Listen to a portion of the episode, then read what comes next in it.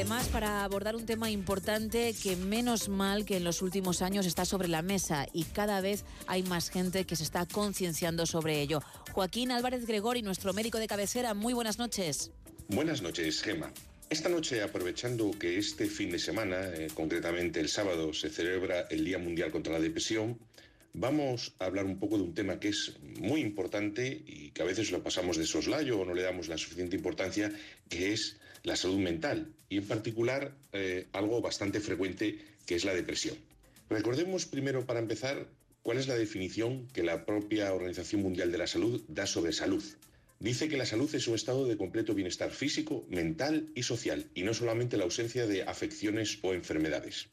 Y creo que hay que recapacitar un momento sobre esta frase, porque creo que lo, deja muy claro. No, no solo eh, estar bien, estar sano, es no tener dolor o no tener ninguna patología orgánica como tal, sino también tener una vida plena, con una, eh, buenas relaciones sociales y familiares, eh, en la que puedes disfrutar de la vida, en la que tienes tu trabajo, tus relaciones de, amistad, de cosas que te gusta hacer, hobbies, es decir, es un compendio porque somos mente y cuerpo eh, y por tanto todo eso tiene que estar tiene que estar equilibrado y sano para llevar una vida digamos plena satisfactoria y relativamente feliz. Aunque bueno, ya sabemos que no, eh, la cuestión del estado de ánimo es una cosa variable en la que, pues dependiendo de, lo que nos pasa día a día, de los problemas que todos tenemos, pues bueno, podemos tener eh, pues un estado de ánimo un día un poquito más bajo, otro día un poquito más animado, pero eso no es lo que vamos a hablar hoy, sino vamos a hablar de la depresión.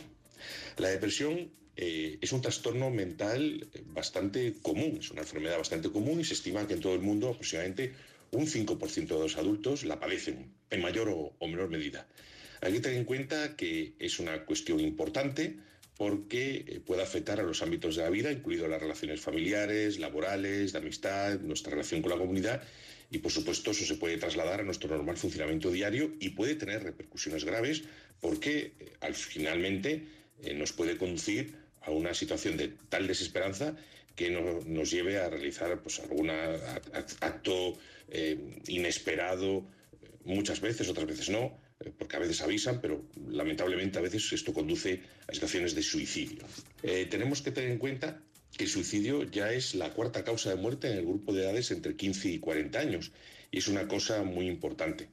tenemos que tener en cuenta que para el tratamiento de los trastornos mentales eh, hacen falta eh, pues, recursos suficientes. Y muchos a veces estos obstáculos para una atención eficaz, eh, pues cabe destacar que hay a veces una insuficiente inversión en atención de salud y los proveedores de atención de salud capacitados, así como también la estigmatización social asociada a los problemas mentales, a los problemas de salud mental, que, que, que aún así en la sociedad pues no están bien vistos y a veces pues la gente se siente observada. ¿no?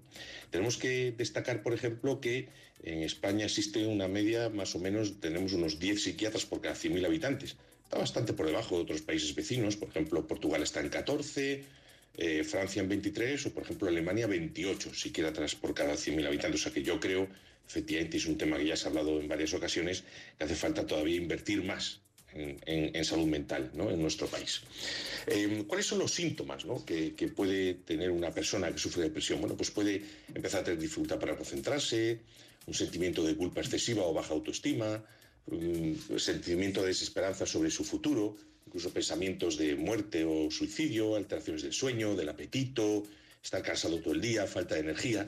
Todo eso, por supuesto, se traduce en limitaciones para su vida cotidiana con relación con su familia, sus hijos, sus amigos, el trabajo, es muy importante. Es importante, como hemos dicho, que cuando alguien empieza a notar estos síntomas, no los deje pasar, no se encierre, no, le dé importancia o no quiera decirlo, precisamente hablábamos por esa estigmatización ¿no? que muchas veces todavía hay en la sociedad, es importante que lo comente, que lo comente con su médico, con su proveedor de salud, porque tenemos, tenemos capacidad para empezar a tratar esas cosas. No siempre hablamos solo de fármacos, que por supuesto los hay y son una ayuda para el tratamiento, pero tenemos muchas otras cosas, ¿no? La activación conductual, la terapia cognitiva conductual, la psicoterapia, el tratamiento de resolución de problemas, que muchas veces son los originarios de este, de este trastorno del estado de ánimo.